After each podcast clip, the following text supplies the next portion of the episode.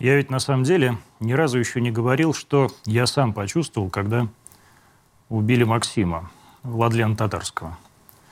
Я был на даче, разжигал камин, и вот пришло это известие. Ну что тут сказать, меня начал трясти не от страха, не от ненависти, а от какой-то совершенно неизбывной тоски и безысходности. Так трясутся, наверное, последние листы на дереве в ноябрьской сырой пустоте. Я, может, сам почувствовал себя одним из таких вот последних. Вот-вот и оборвется. Сразу начинаешь писать что-то хрестоматийное, вроде Столыпинского «Похороните меня там, где меня убьют». Даже все мои четыре собаки как бы замерли, оцепенели, перестали носиться по дому, а тихо легли по своим углам. Убили Дашу Дугина, убили Владлена Татарского. У нас, на нашей земле, в России. Не на войне. Вернее, на войне, конечно, просто вот она, уже у нас дома. И ты совершенно точно понимаешь, что это именно так. Мне не было ни страшно, ни яростно. Мне стало как-то очень одиноко. Ведь я стал на один листок ближе к зиме. Но верьте, и ведь и я верю. Будет она наша русская весна.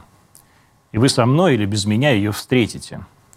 В нашем теплом, пахнущем почвой и верой русском Киеве, где убили и похоронили нашего премьера Петра Столыпина. Максима похоронили на Троекуровском. Но когда придет мое время, отнесите меня в Киев и похороните где хотите – но там, в Киеве, в городе, за который мы умираем. Это Антон Красовский и Антоним.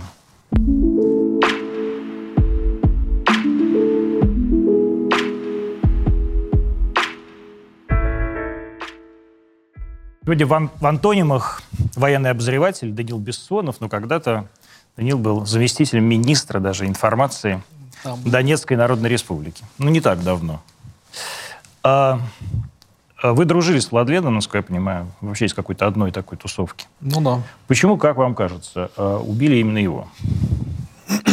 Ну, э, здесь, э, я думаю, противник э, две основные цели преследовал. Первая цель – устранить опасного оппонента в информационном плане, потому что Владлен, кроме того, что указывал на Э, ошибки, недочеты, ну и проблемы нашей армии и пытался их решить. Э, он еще в информационном поле выступал как идеолог, то есть он давал смыслы, он э, воодушевлял наших бойцов, воодушевлял наших гражданских, то есть наше гражданское общество.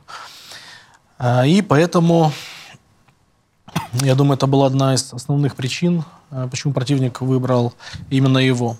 Второй причиной была, Владлен, он парень из народа, человек, который сделал себя сам, без денег, без связей. Да причем еще с такой жизнью, да? Да, то есть ограбил банк, была. сидел, сбежал из тюрьмы. Ну не сбежал, ему предложили идти в ополчение, вот он пошел. Э, через два года система о нем вспомнила, ему пришили побег, вернули в зону.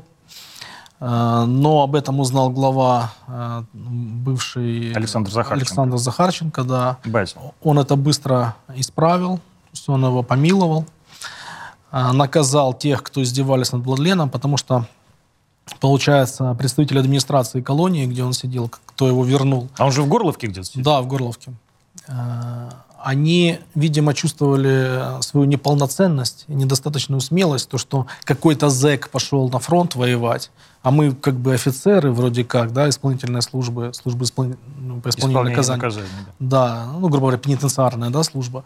А мы как бы не пошли. То есть, потому что какой-то зэк смелее нас, вот они как бы и устраивали, иногда он в книге частично описывает этот вари... моменты эти. вот. Но, несмотря на это, на то, что государство в лице администрации колонии к нему так э, отнеслось, да, то, что он два года на фронте провел, воевал, и его все равно вернули в зону, еще пришили побег. Он после освобождения и полной ну, помилования да, от главы, э, он вернулся на фронт все равно. Вот. Поэтому... И вот вторая причина, почему я считаю, это сделали. То есть он был лидером общественного мнения, он был, ну, скажем так, э, не знаю, достояние народа, то есть э, э, общим таким вот любимцем, наверное. То есть противнику нужно было нанести такой громкий удар и болезненный для нашего общества. Я уверен, что это делалось в рамках планируемой операции по наступлению со стороны противника. То есть теракт такой громкий, да, который потряс наш народ, вызвал социальное напряжение.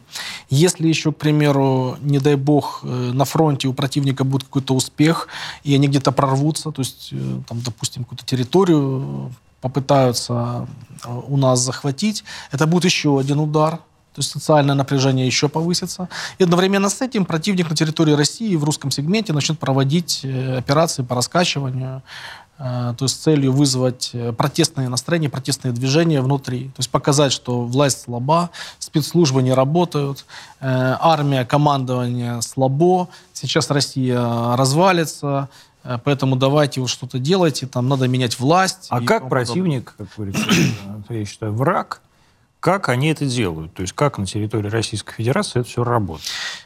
Да очень просто. Они э, используют э, вот вполне себе, да, вот... У них же есть цел, целый специальный центр, да, который... У них, такой... э, во-первых, нужно понимать, что англосаксы, они давно играют э, в информационно-психологические операции, то есть у них там есть там подразделение PsyOps называется. И, э, это что значит? Ну, это, опять же, псих... психологические а, операции. операция. Да.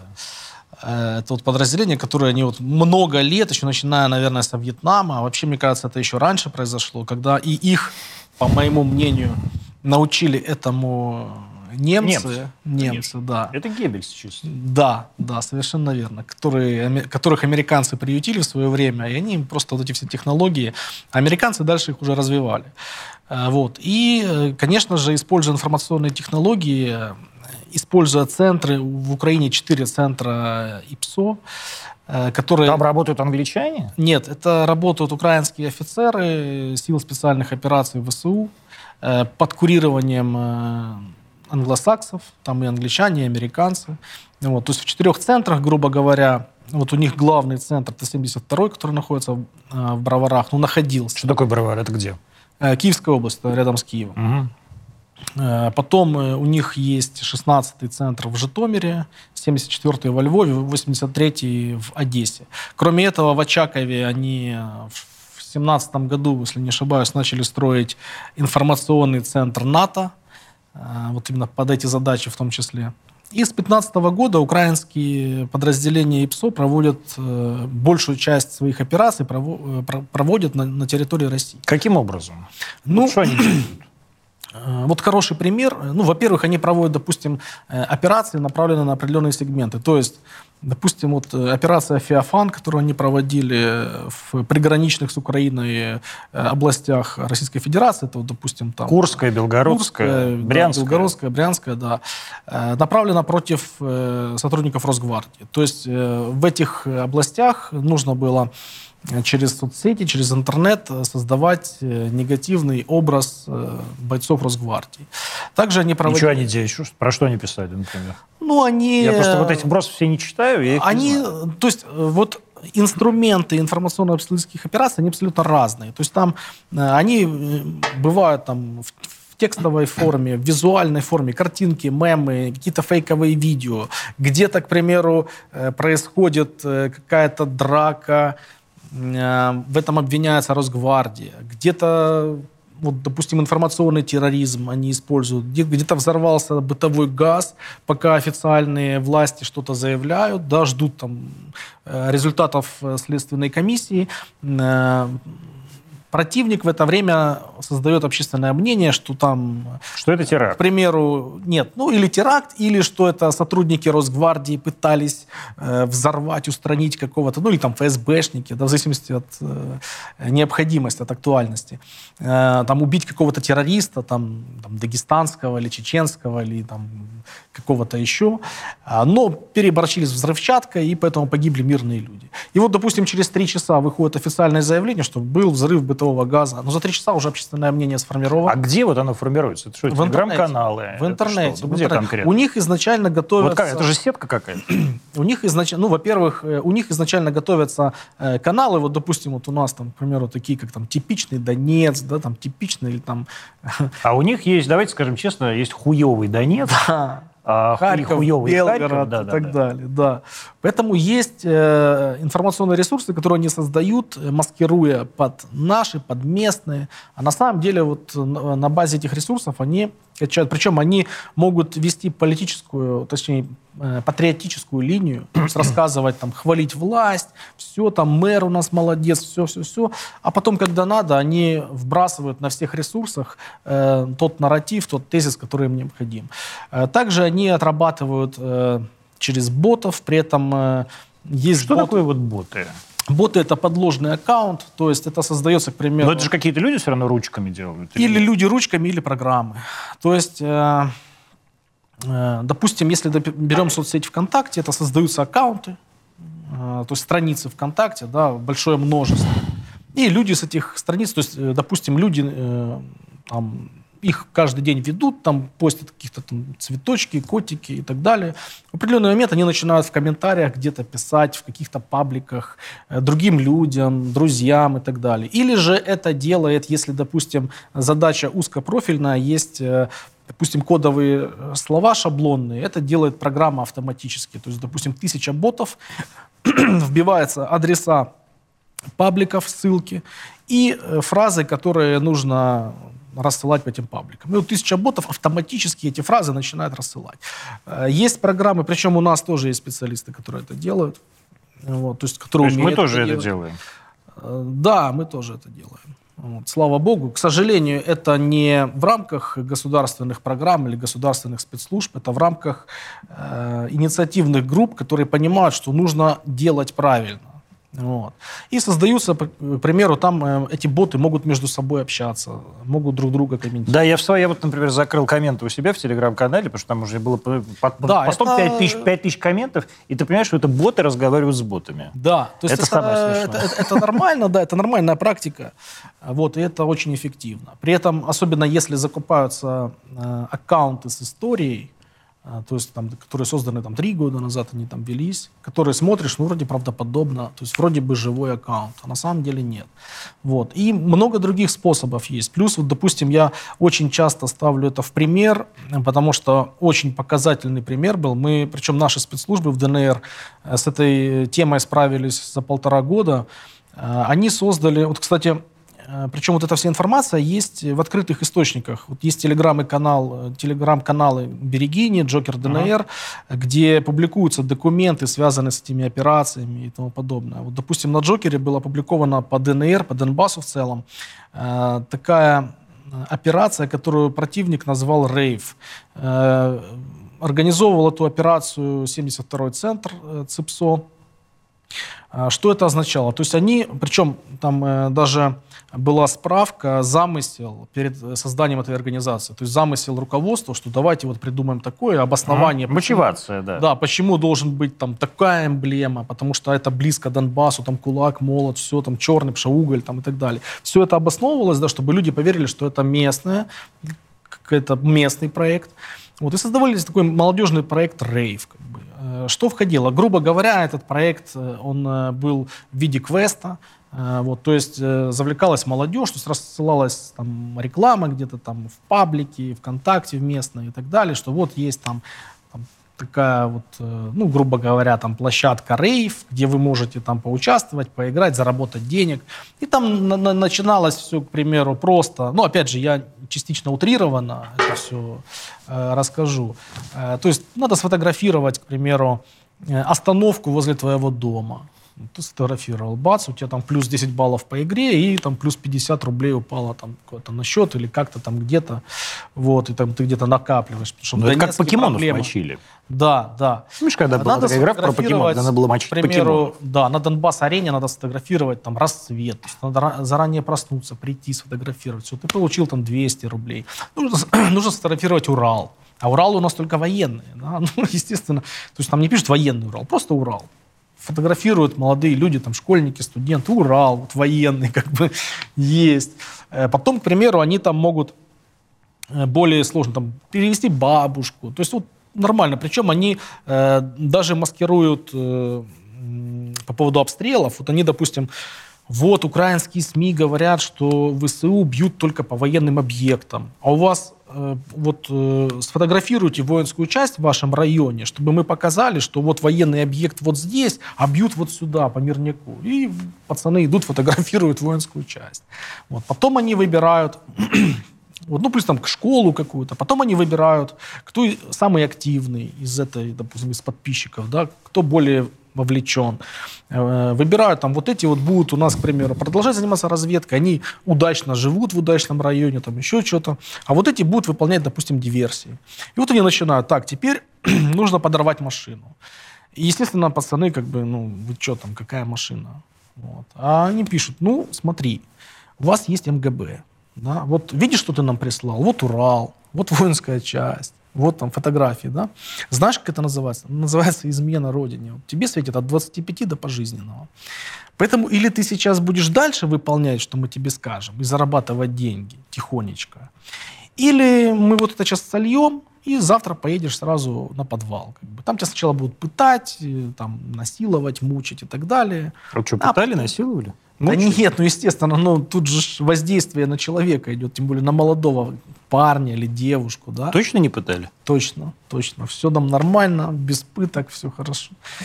Ну, я не могу ответить на этот вопрос, но вы же знаете ответ.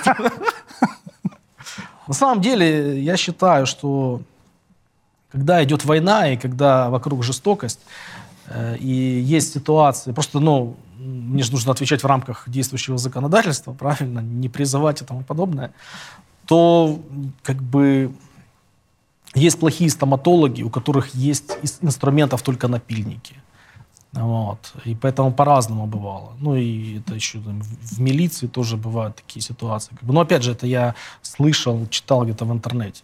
Поэтому, ну, поэтому на самом деле, когда наши гуманисты рассказывают, мы не такие, то они, наверное, не хотят победить просто в этой войне. И вот когда, кстати, девушку, которая принесла Владлену эту статуэтку, когда ее записали, и она сказала с ухмылкой. С ухмылкой. Да, и такая там, ну, а на остальное я вам потом отвечу.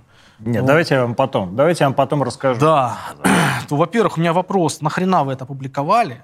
Ну, а если бы она вам плюнула вообще в камеру, да? Вот зачем вы это публиковали? Она просто над вами орет и над нами всеми. И во-вторых, а, почему вы ее не заставили сказать сразу? Может быть, в это время э, ее подельники покидали территорию России. И пока она там, я вам потом отвечу, дня через два, вот. А э, ответ у нас ну, не такие методы, и мы вообще не такие, мы же хорошие. Но э, с такими ответами можно поехать вон куда-нибудь на передовую, как бы, и посидеть там и подумать насчет методов насчет того, что эта передовая может оказаться ближе намного к твоему дому. Мы проигрываем информационную войну с Хохлами? Да, конечно. Почему? Ну, потому... Не из-за ботов же? Да нет, не, нет, не из-за ботов. Э, э, ну, во-первых, нужно понимать, что э, у нас, во-первых, ну, грубо говоря, может быть, это немножко пропагандистски будет звучать, но у нас в менталитете ложь вызывает всегда какое-то такое отторжение. Не, отторжение, да. А, и когда вот, э, допустим, когда говорят, что в информационной войне можно победить только правдой, ну, это как бы смешно звучит. Невозможно в информационной войне победить правдой. Может быть, люди просто не понимают, что такое информационная война.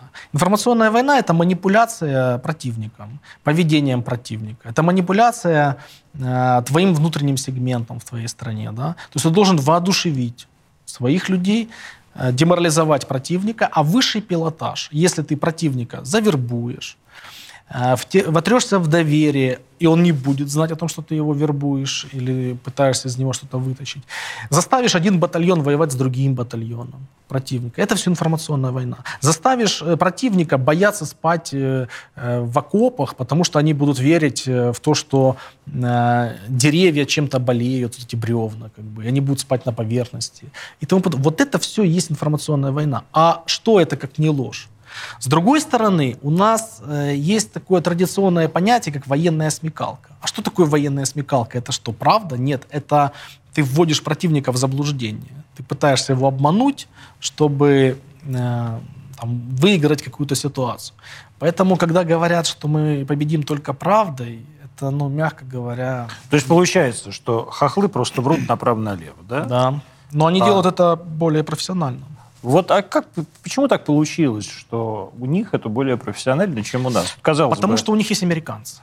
Да? Да. То есть у них есть американцы. То есть получается все равно получается, что не хохлы лучше нас, а пиндосы. Ну конечно, да, блин, ну нету, ну вот э, хохлы, там россияне, там, э, там белорусы, да, вот это все русские. Да. Просто их обозвали там сто лет назад, там грубо говоря, сто лет назад, да.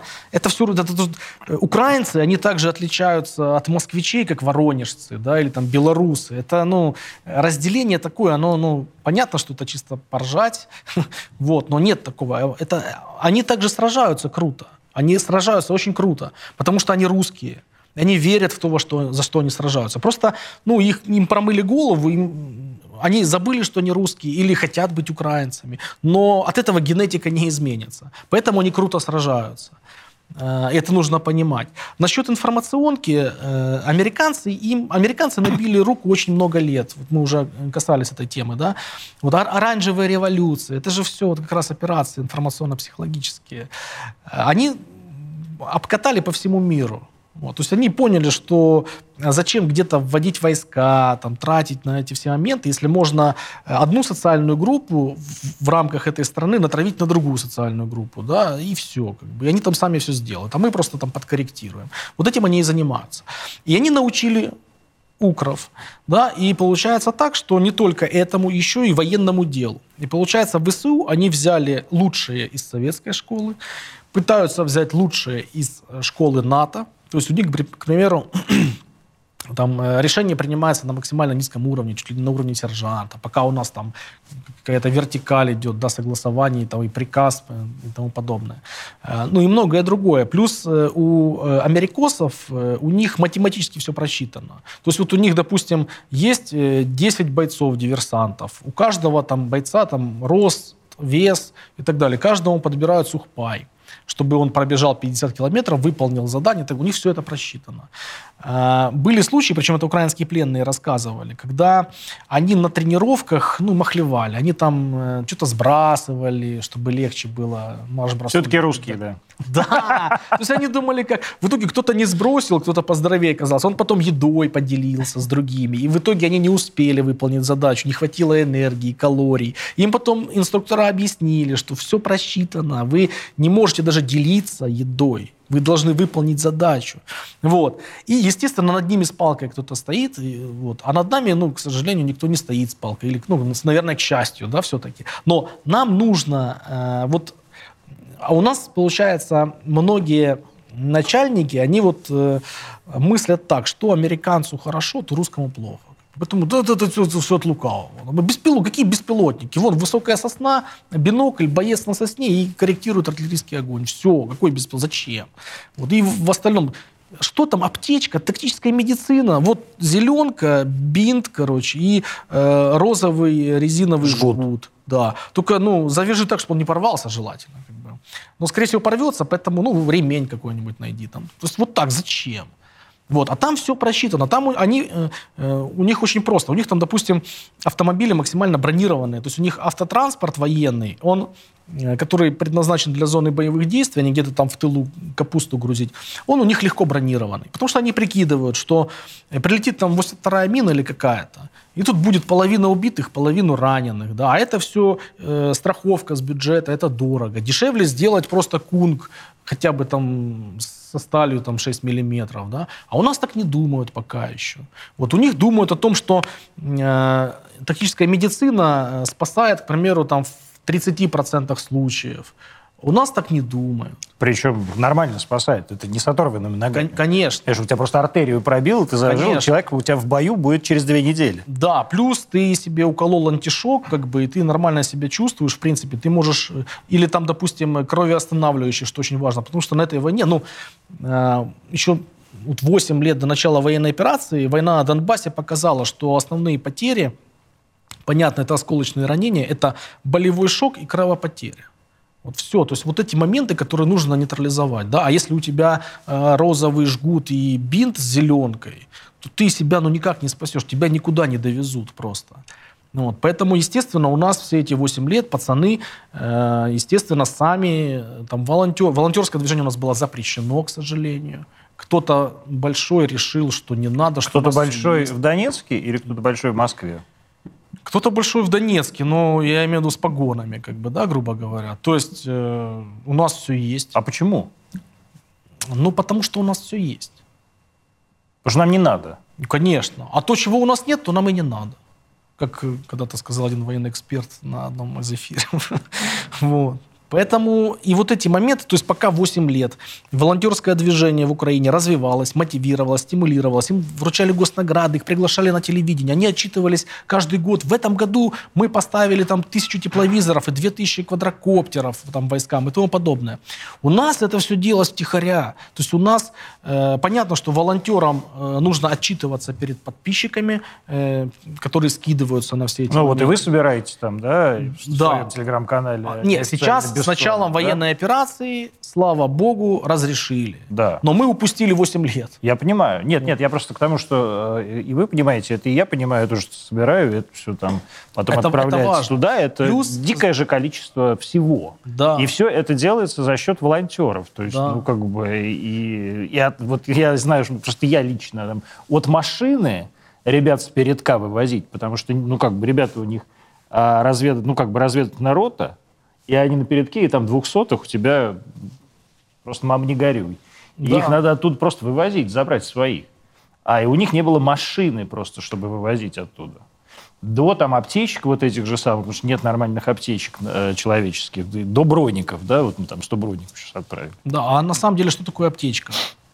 Кроме, э, и вообще, что такое аптечка, хорошая форма, хорошая обувь это не просто делает бойца более живучим и эффективным в бою, это еще делает бойца более мотивированным. Когда боец видит, что его государство о нем заботится. Или когда боец видит, что вот есть противник, вот, э, о котором государство, его государство лучше заботится. И начинает противника раздевать. Как бы. Форма, э, ботинки, аптечки. Это не есть хорошо, то есть со всех сторон. И в плане материальном, да, как эффективность, в плане моральном.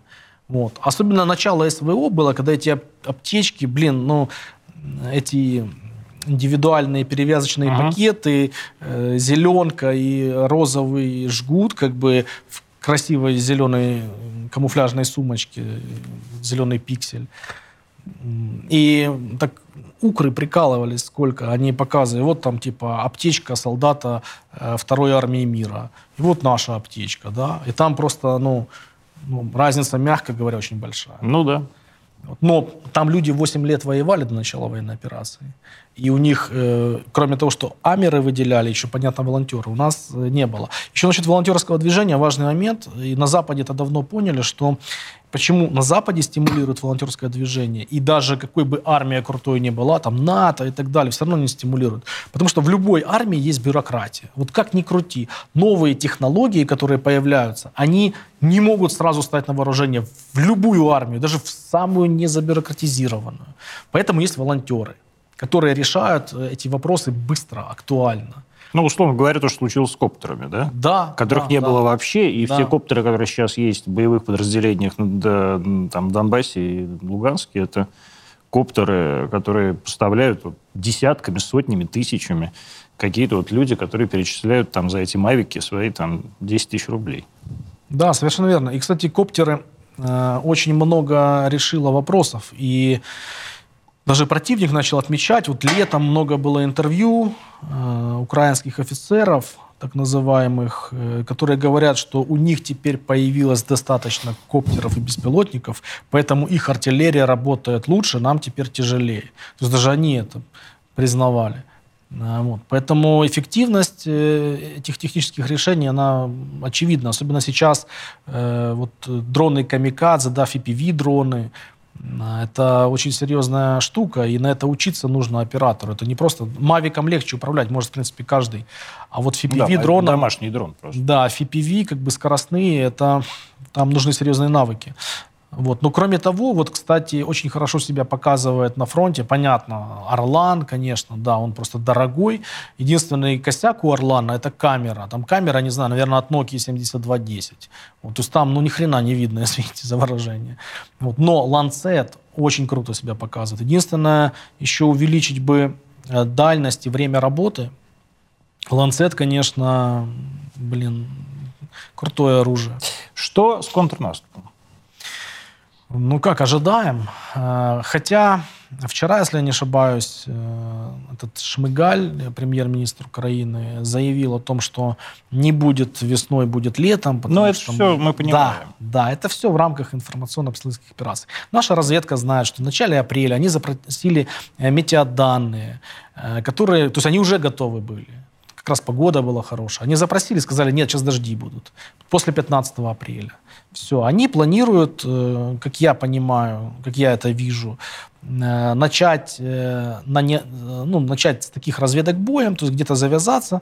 Я думаю, это будет, наверное, во второй половине апреля. А вот уже в конце апреля, начале мая они пойдут более масштабно, потому что у них задача осквернить наш праздник 9 мая. У них эта задача, она очень важная. Вот. Э, ну, это мое мнение, но я в этом уверен. Э, я вижу это так. Они, основной удар будет на запорожском направлении э, с выходом к Азовскому морю. Там буквально 100 километров нужно обрезать, пройти. И это будет, скорее всего, это будет коридор между Токмаком и Бердянском. А, вот. Э, и... То есть они таким образом перекроют вообще трассу да. между Мариуполем да, и они, они обрезают. Да, то есть им э, нужен рывок, им нужна победа стратегическая. Э, взять Донецк они не смогут, потому что ну, там, там им просто... Они, они там просто закончатся в Донецке. То же самое в Луганске. А вот э, стратегическая, быстрая победа я вижу только на этом направлении. Одновременно... Она возможна? Это зависит от того, какие силы и средства будут у противника использоваться и насколько мы будем готовы. И еще это зависит от реакции нашего командования на э, быструю перемену обстановки боевой. Вот, если у нас реакции все будут нормально, если у нас будет инициатива на местах проявляться командирами, офицерами, то в принципе, ну, на, на всех направлениях в плане морально-психологического состояния наших бойцов они все заряжены. Все заряжены? Заряжены, реально. Если еще там какое-то время назад э, допустим, вот там мобилизованные российские, там даже некоторые солдаты российские, они не понимали вообще, что происходит. Вот, то есть, ну там Э, я там приехал, к примеру, парень там из Тамбова или там из Омска, э, какой-то нацизм в Украине, какой-то Донбасс, блин, ну зачем мне это надо? То есть, ну, никто толком даже по телевизору не объяснил. Вот э, я пытаюсь несколько месяцев донести такой тезис, что, ребят, вы ушли на войну, чтобы война не пришла к вам в города. То есть вы ушли врага там остановить, потому что вот та страна, ее вот э, воспитывали все эти годы и вкладывались для того, чтобы вашей страны не было через нее. Поэтому тут просто вопрос времени был. Потом вы ушли сработать на опережение. То есть каждый должен понимать, что я ушел защищать свой дом, свою семью, свой город – а не бороться где-то там с нацизмом. Да, ну, мы 30 лет воспитывали общество потребителей, да всем плевать, что там нацизм или там еще там что-то у них, сатанизм, там, ну неважно. Вот поэтому, когда каждый понимает, э, что вот ради чего это все. И сейчас, на данный момент, э, бойцы, во-первых, чувство мести, злости уже... А вот что, подожди, а что произошло такого, что они вдруг стали мотивированы? Потери. Я... Потери? Потери и привычка к войне. То есть, когда ты попадаешь э, в ситуацию на фронте, попадаешь под первые артобстрелы, э, когда первые потери на твоих глазах, э, ты находишься в шоке. А потом у тебя инстинкт самосохранения через месяц начинает как бы... Утрачиваться. Утрачиваться, да. Ну и ты привыкаешь уже к крови, особенно когда ты проходишь первый, второй бой. Тебе это уже начинает нравиться. Ты уже чувствуешь себя, ну, как бы какой-то мощной субстанцией и уже тебе это даже ну, начинает нравиться. И вот все, и вот они уже как бы заряжены, они прошли не один обстрел, не один бой э, по всем направлениям, и они уже ждут, как бы они почувствовали кровь, и они хотят уже бить врага. И это, это хорошо. Э, вот. И многим повезло, вот э, есть обращение некоторых мобилизованных из России о том, что вот, там нас отправили в подразделение ДНР, как бы это типа какая-то фигня, мы хотим в российскую армию. Во-первых, это уже российская армия. Во-вторых, им очень повезло, потому что в начале военной операции, вот лично на меня выходили многие э, друзья, которые уже на пенсии, то есть военные пенсионеры российские, и они как раз писали, э, ну, помоги куда-то в ваше ДНР подразделение как бы устроиться, я буду служить, там, приеду воевать, как бы, я не хочу как бы там в армии, я хочу именно в подразделение ДНР служить. Потому что в отличие от армии нашей большой и могучей, да, в подразделениях ДНР э, офицеры и бойцы воюют так же, как и противник 8 лет. Они опытные. Они уже тебе заранее скажут, как бы, куда бежать, куда смотреть, куда стрелять. И что происходит вообще вокруг. И когда э, на тебя сыпется, допустим, там фосфор, как мы первый раз в Славянске, когда фосфором по нам били, мы такие, ой, это что, это грады так работают? Как бы, что это за салют? Как бы, то есть у нас опыта не было. Мы вот так вот учились. А там уже опытные люди, они тебе расскажут. Вот, поэтому... А что надо делать? Фосфорная бомба? Ну, это... Э, нет, там есть э, там фосфор, который за, э, запрещен, а есть вот, ну, типа термитные снаряды, uh-huh. это просто зажигательные. Вот они падают и там прожигают что-то, они там могут там машину поджечь, там... Ну, зажигалки, ну, как да, обычно. Да, ну, если, если, допустим, попадает на человека, то если человек выживает после этого, у него появ... получается химический ожог, который не заживает. То есть это, в принципе, уже инвалид. То есть, и главное не вдыхать пары. То есть, если ты видишь, ну, значит, нужно убегать.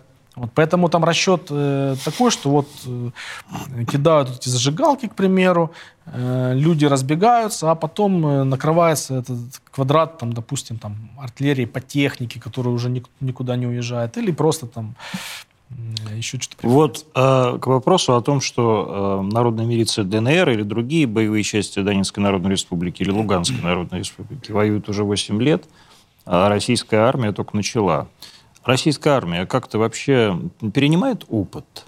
Хм. Ну, я об этом, кстати, у себя писал и говорил, что, к сожалению, когда началась военная операция, ну, я не знаю, это как бы сейчас современным законодательством уже критики как-то так, нет, да, вот там вообще все классно, командиры крутые, как бы все. Ну, ладно, я рискну. Э, на самом деле все 8 лет э, российское командование, это мое субъективное мнение, я так вижу. Э, к сожалению, российское командование, скорее всего, к войне на Донбассе относилось как к разборке двух африканских племен. Там катапульты какие-то, там копья, там камни, рогатки. Вот так. Вот. И вот мы там боги на Олимпе, да, а там вот индейцы разбираются. Ну вот когда будет решение, мы зайдем и все разрулим. Решение принято. Мы зашли, а оказалось, что ну, индейцы не они. Вот. То есть вот так получилось. Потому что медицины нет, э, подготовки нет, тактики нет, э, беспилотников нет. Да ну ни хрена нет. И куча ошибок, которые в ВСУ Э, совершила в 2014 и в 2015 году. Один в один, просто один в один. Колонны, как бы, вот это все э, без зачисток э, соседних поселков, вот просто там, стройными колоннами, вот эти все моменты. Зачем эти окопы? Мы через месяц пойдем в наступление. Зачем нам окапываться? Ну и тому подобное.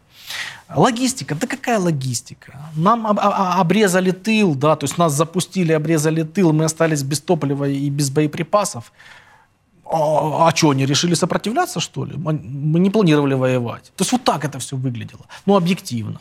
Вот. Сейчас, э, конечно, сейчас уже, э, уже, уже второй год идет. Э, бойцы и офицеры матерые. Вот. Слава богу, слава богу, что были корпуса Донбасса. Ага. Слава богу, что были корпуса Донбасса. Если бы их не было, было бы все очень печально. Э, опять же, ну, это мое мнение, я могу ошибаться, конечно. Вот. Э, сейчас, слава богу, многие э, офицеры набрались опыта, бойцы набрались опыта, командование сделало правильные выводы, поскольку мы уже видим, что теперь беспилотной авиации уделяется должное внимание, боеприпасам, новым боеприпасам, баражирующим боеприпасам уделяется внимание, уделяется внимание точному оружию. То есть сейчас начали э, делать эти модули для управления авиабомбами ФАП-500. То есть старые авиабомбы советские, сейчас цепляется модуль, и вот они бьют максимально точно, практически как Хаймерс. Только там взрывного вещества там раз в 10 больше, чем у Хаймерса, грубо говоря. Вот. Э, поэтому, в принципе, перемены есть. Э, но если бы кто-то учитывал опыт. Мы беспилотники начали использовать еще в Славянске в июне 2014 года. Тогда, по-моему, был «Фантом 3». То есть мы, вот, у Моторолы был для разведки, у ВСУшников были такие же «Фантомы». Причем нам привезли и им, и нам волонтеры. То есть, ну, это такая была тоже какая-то фигня, игрушка какая-то, такая квадратная, она что летает. Вот, как бы да, и нормально снимает, все видно. Поэтому мы тогда еще это начали использовать. И все эти 8 лет мы это использовали. И гранаты сбрасывали с этих квадрокоптеров, что только не делали. А э, вот старший брат, э, оказывается, просто не учитывал эти нюансы. А почему так? Потому что слишком инертная машина или потому что действительно... Э, люди... Я думаю, это человеческий фактор.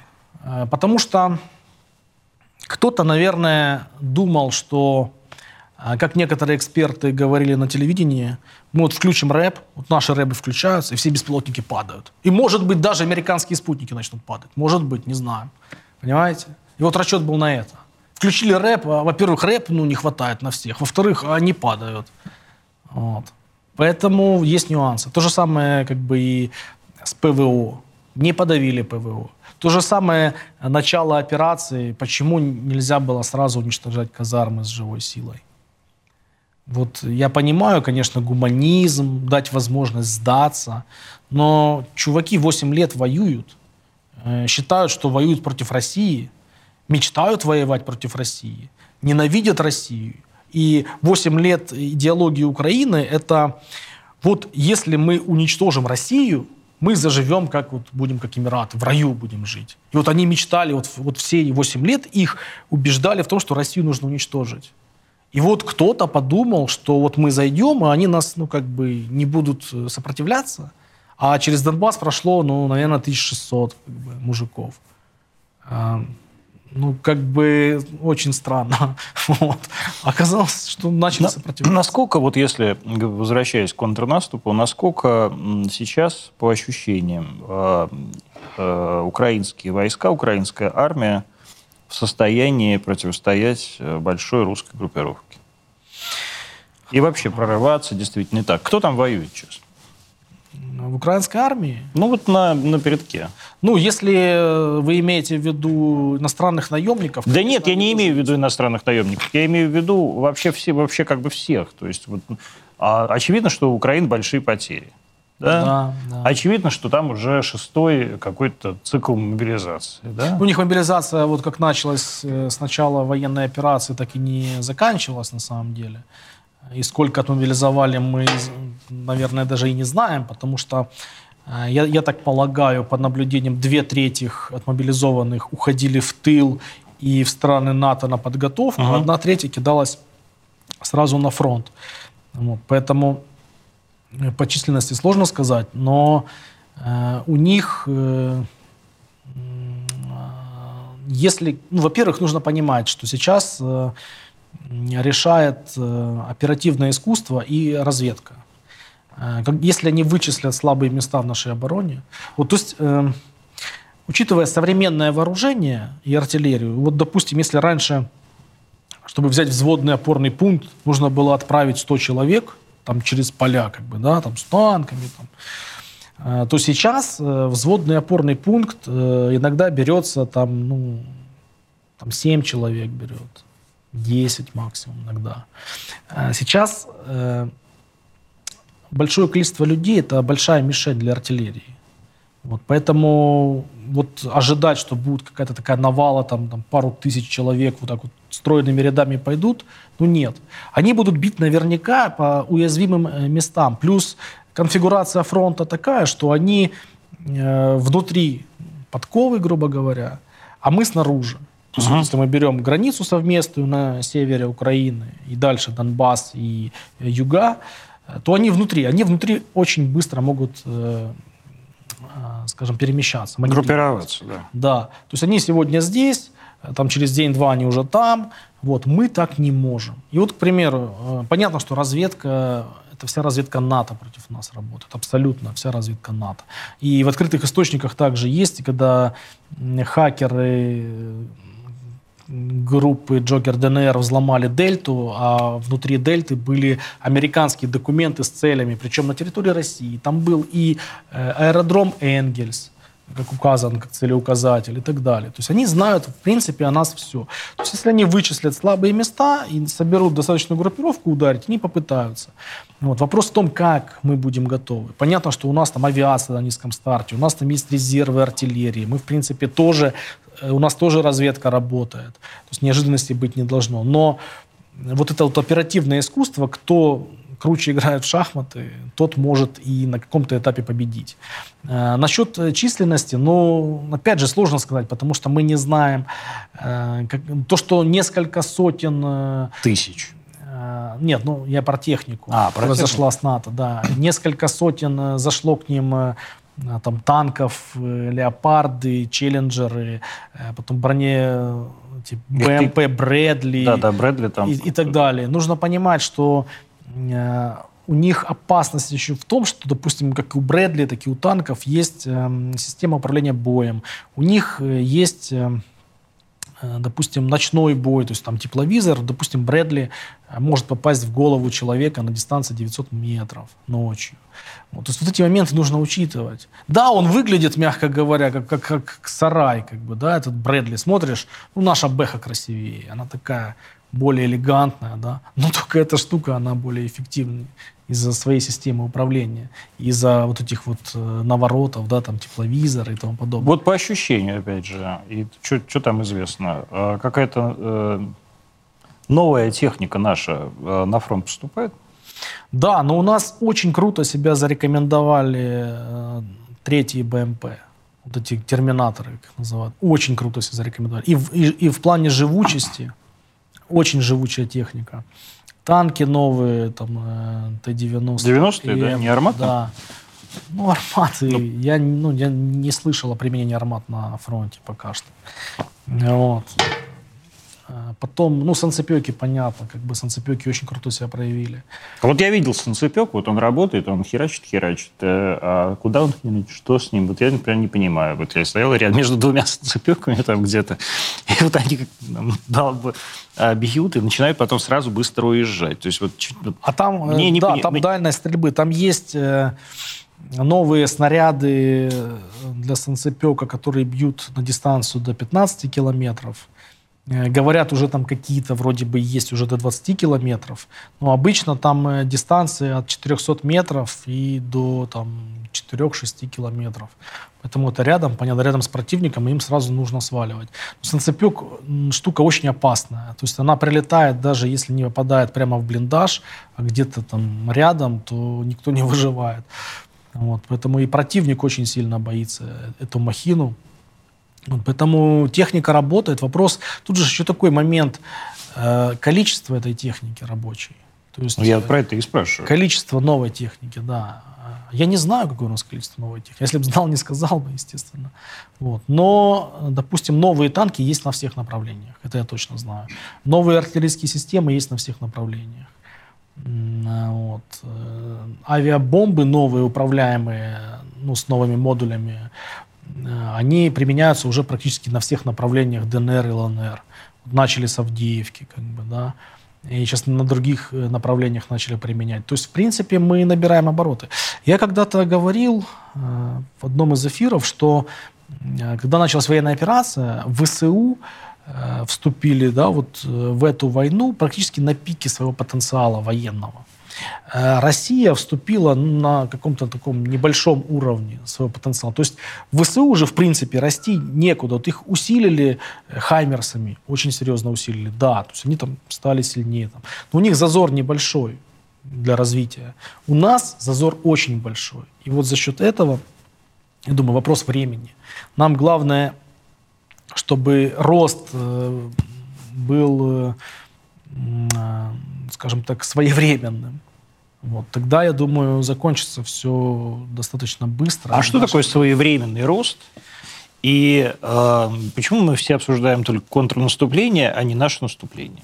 Ну, своевременный рост – это, э, конечно же, усиление работы нашего ВПК, то есть военно-промышленного комплекса, да, то есть это количество снарядов, э, количество стволов танков, стволов артиллерии, да, ну, в целом машин, да, артиллерийских систем, танков, э, боеприпасов, новых э, технических решений, таких как там, там приборы ночного видения, тепловизоры и, и тому подобное. Это все необходимо. У каждого бойца должен быть тепловизор, э, должен быть прибор ночного видения, особенно у водителя, который ночью на Урале должен отвести боеприпасы или там даже еду. Причем с выключенными фарами. Конечно, поэтому должен быть прибор ночного видения, естественно.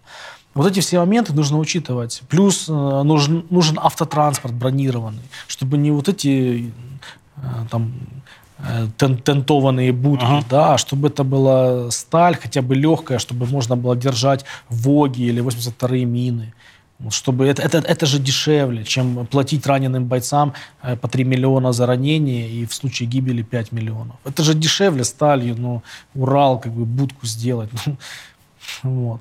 Э, то же самое и с авиацией. Насколько мы сможем вертолеты э, быстро производить для того, чтобы увеличивать количество. А там мест. в первую очередь из авиации нужны, нужны, нужны именно вертушки, да, не, ну, скажем, скажем Су-35 какие-нибудь. Э, скажем так, э, конечно же, нам нужны и бомбардировщики, да, то есть вот и сушки нам нужны, и штурмовые, и, конечно же, нужна авиация, вот типа К-52, то есть, допустим, э, с системой «Вихрь» для того, чтобы поражать технику противника эффективно, вот. Ну, комплекс должен быть. Особенно нужно понимать, что они, э, когда пойдут на прорыв, их будут прикрывать и двигаться с ними их система ПВО. То есть нужно будет эти системы вовремя... А они у них есть еще? Ну, конечно.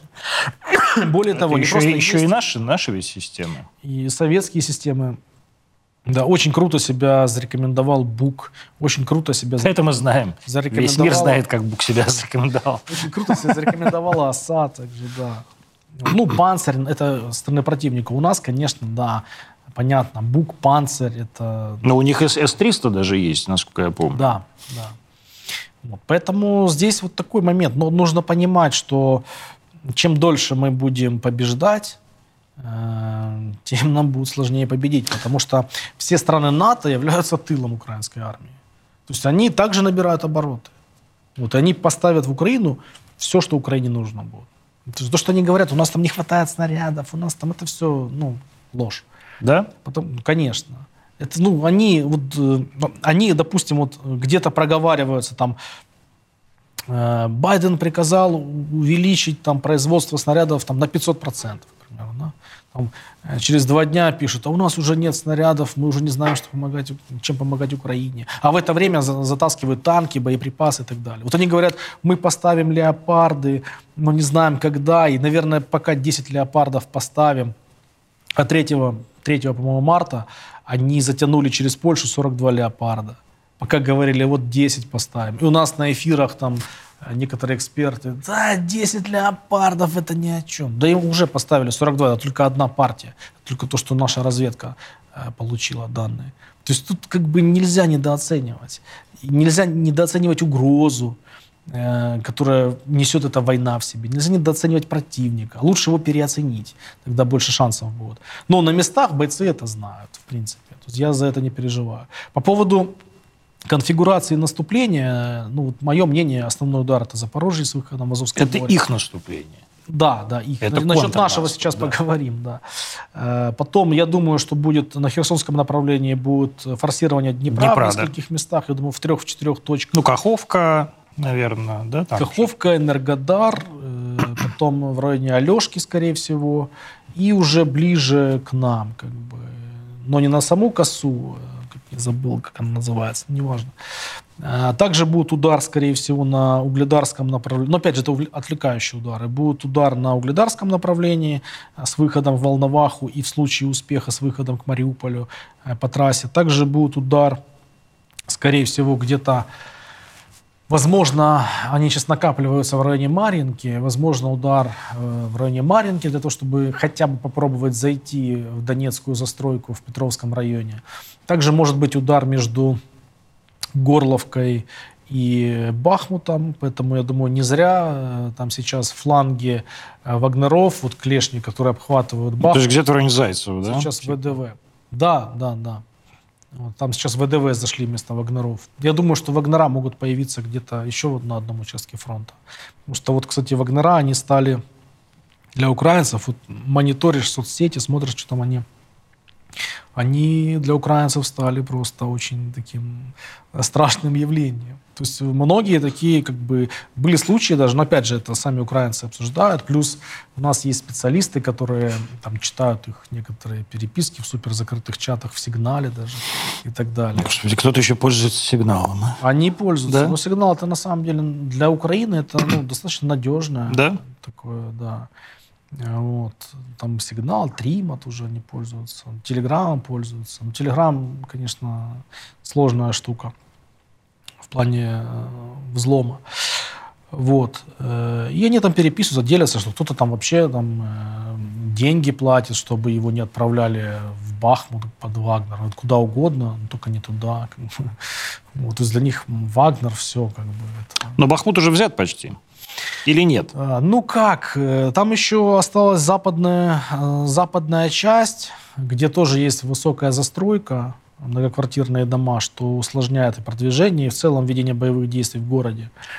Э, вот. И я так полагаю, ну, у меня есть такая версия, что э, Вагнера не спешат закрывать котел.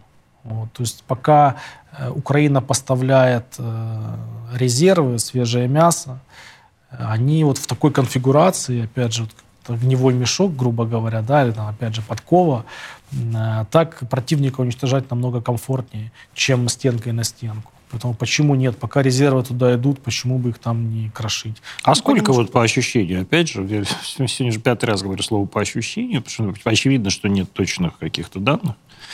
А сколько вот украинцев, укра... из, ну, украинцев погибло под Бахмутом?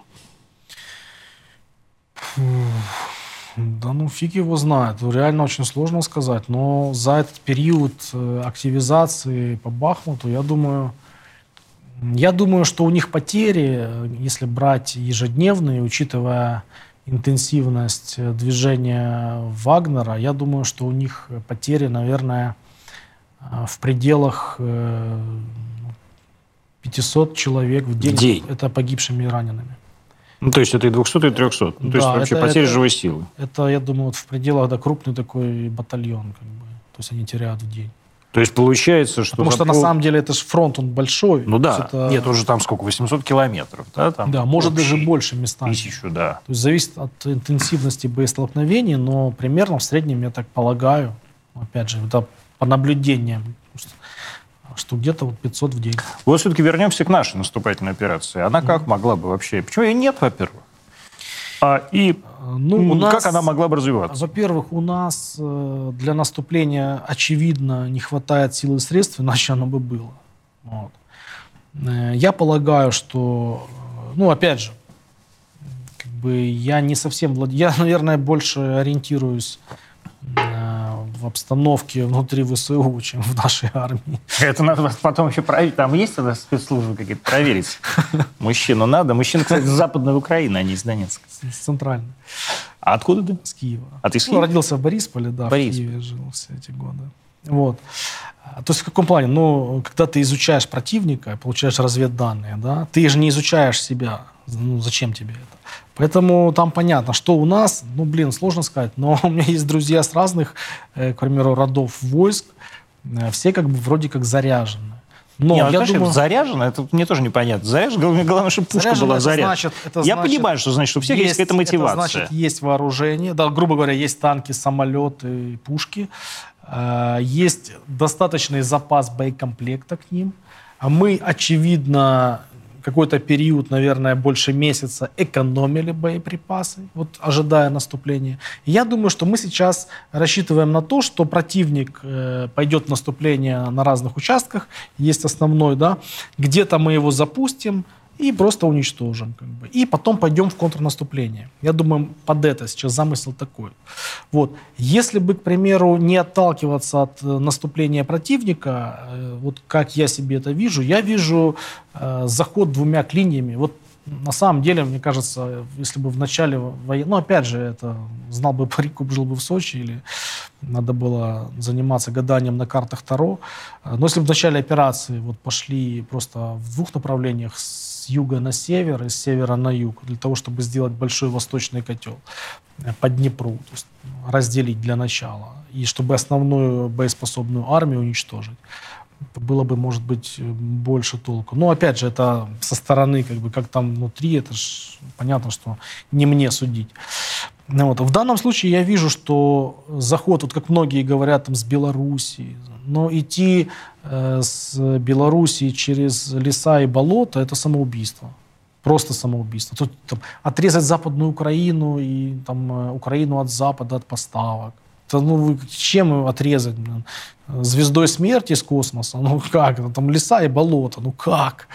Вот. Поэтому я вижу вот Сумская область, э, выйти к Днепру, к примеру, сделать какой-то прорыв фронта, хотя там все заминировано, но опять же, понятно, все это известно. Там у них э, недостаточное количество сил и средств, хотя они проводят свои ИПСО, чтобы нас убедить, что у них в этих регионах большая группировка, но это не так.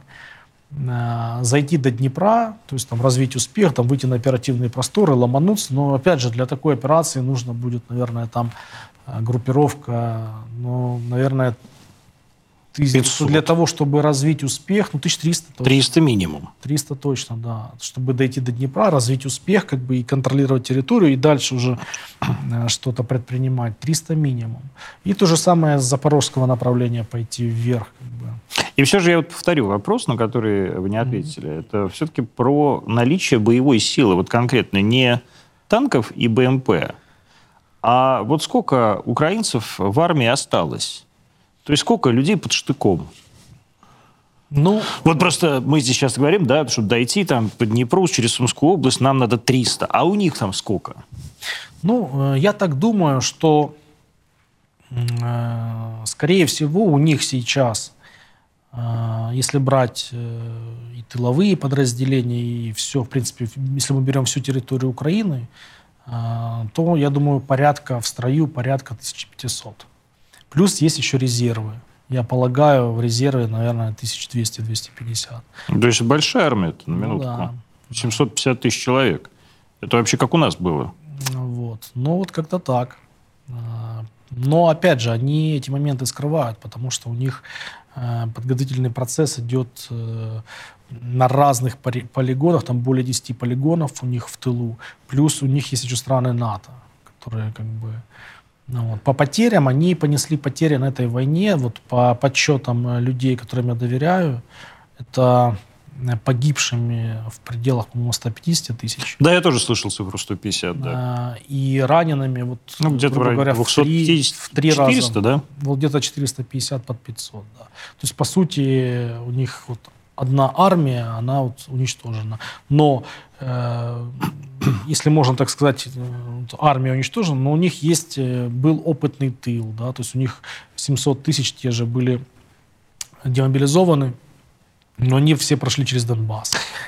Почему, как вам кажется, мы, вот вы говорите, мы все знаем, там, где находятся эти, как называется, ЦИПСО, да? А, вот их там четыре штуки. Эм, почему мы не уничтожаем такого рода объекты? Ну, во-первых, они переехали вовремя. Ну, хорошо, переехали. Вот. Ну, а разведка же работает, нет? Ну да, но тут нужно понимать... Э... Почему мы не уничтожаем боевую технику, которая едет с запада на восток? А чем? Не знаю. Ракетами нет? А, нерентабельно.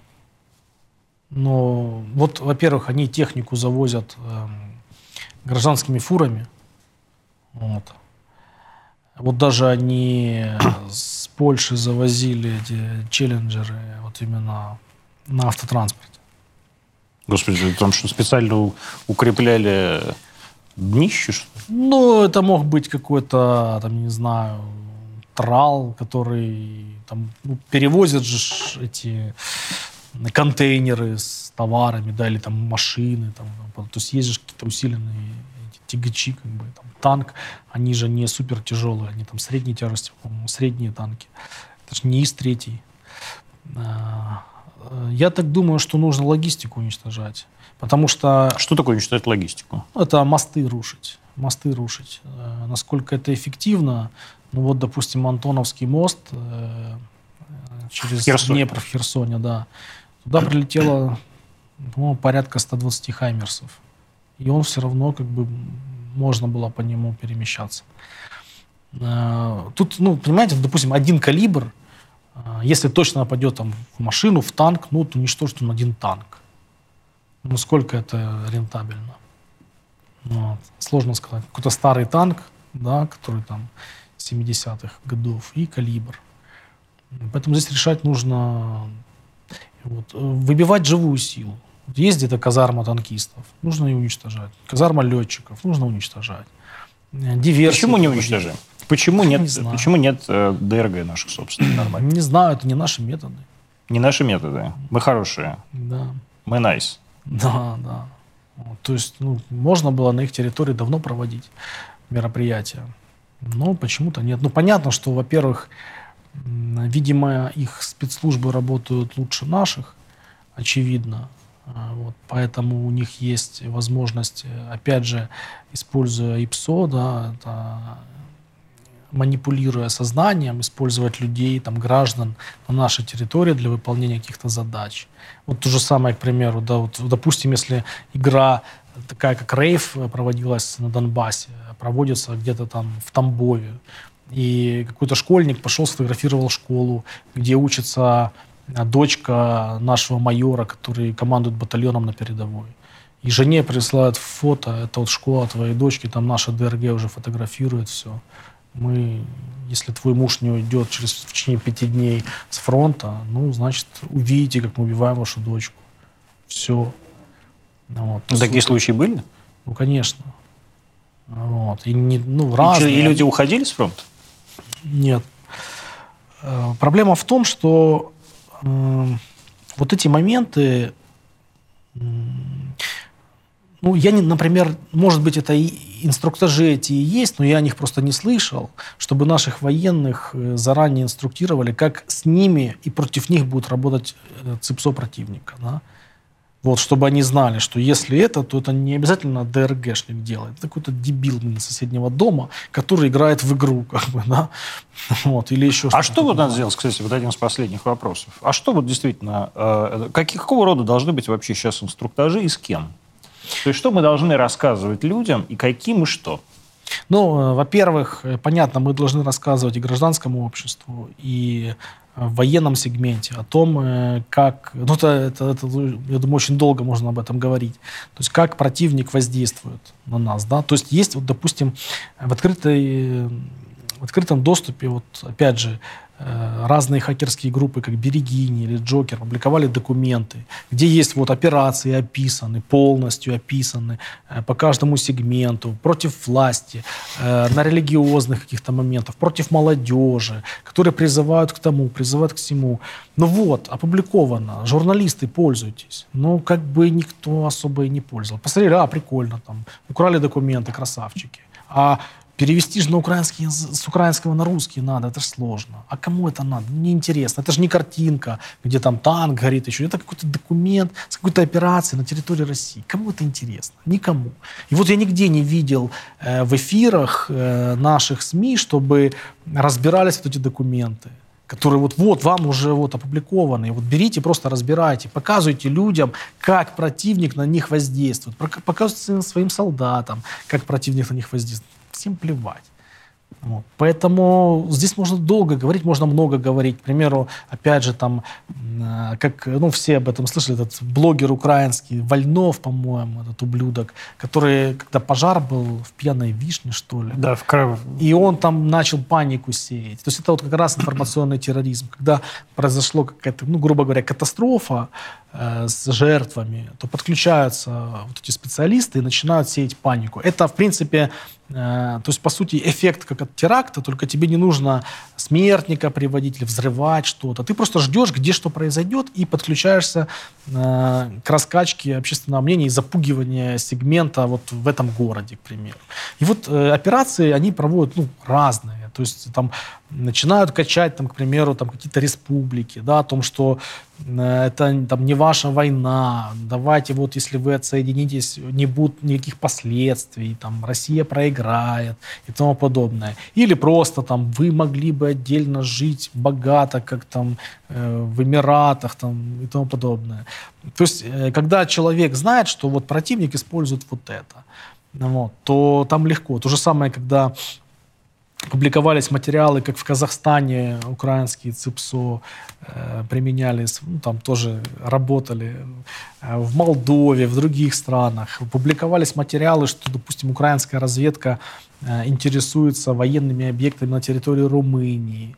То есть это же интересные материалы. Просто блогеры, точнее, ну, хакеры, да, они вот добыли, они, ну, они добыли, опубликовали, они не журналисты, они не знают, как это преподнести, э, на что обратить внимание. Они вот вон, опубликовали, вот смотрите, да. Вот смотрите, э, американцы дали наводку на аэродром Энгельс еще летом, еще летом. То есть, во-первых, наши не могли не знать об этом, потому что, скорее всего, эти материалы попали к ним раньше, к нашим службам, потому что, скорее всего, хакеры помогают, как минимум могли бы раньше отправить перед публикацией. Да? А, во-вторых, вот американцы конкретно э, участвуют в этой войне вот таким образом. Причем не наводят э, на ту территорию, которую они считают Украиной, а вполне себе на старую э, территорию России, да, вот по этим объектам. Вот, поэтому э, здесь, я думаю, нужно отдельную передачу снимать о том, как... Вы в Москве сейчас живете? Да. А что? А, ну как, э, в сентябре уволился, э, вот, до конца февраля пожил еще в Донецке, ну и, в принципе, приехал в Москву работать, как бы, и э, пытаться принести пользу в том, в чем я А в чем, в чем э, вот ваша польза в Москве, а не в Донецке? Ну, в первую очередь, э, это информационка, медийка, информационные технологии. Вот в Донецке, как минимум, беда и с интернетом в том числе. Это а, правда, здесь, да. а здесь хотя бы можно достучаться до людей, которые принимают решения, и на пальцах объяснить, что информационное противоборство очень эффективно. Помогает это достукивание? Да. Работает? Да. Если вот так вот, как мы с вами сидим, общаемся, и когда ты человеку объясняешь, что, ну вот на примерах, да, или когда открываешь ноутбук, говоришь, вот смотри, вот какие уже там, допустим, люди проводят операции, да, как это выглядит, на, что это влияет, как это сильно, то да. Э, потому что у нас получается так, что люди, которые отвечают за информационку, они э, мыслят как? Есть анекдот. Сидят два красноармейца на развалинах Рейхстага. Один другому говорит, а информационную войну мы уже проиграли.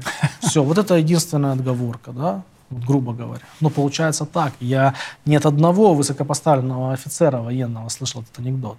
То есть надо решать на поле боя. Информационка – это что-то абстрактное. Это... А то, что это мотивация бойцов, это демотивация противника, это манипуляция поведением противника и противодействие вражеской манипуляции в нашем сегменте и тому подобное. Об этом никто не задумывается. То есть пропаганда – это хорошо? А, если она не явная, если она скрытая, конечно, хорошо. Это был Даниил Бессонов, военный обозреватель, бывший замминистра как раз информации и, можно даже сказать, пропаганды Донецкой Народной Республики. А э, телеграм-канал неофициальный Бессонов, э, подписывайтесь на него. Прекрасный телеграм-канал, я, кстати, тоже подписан. До встречи. Спасибо.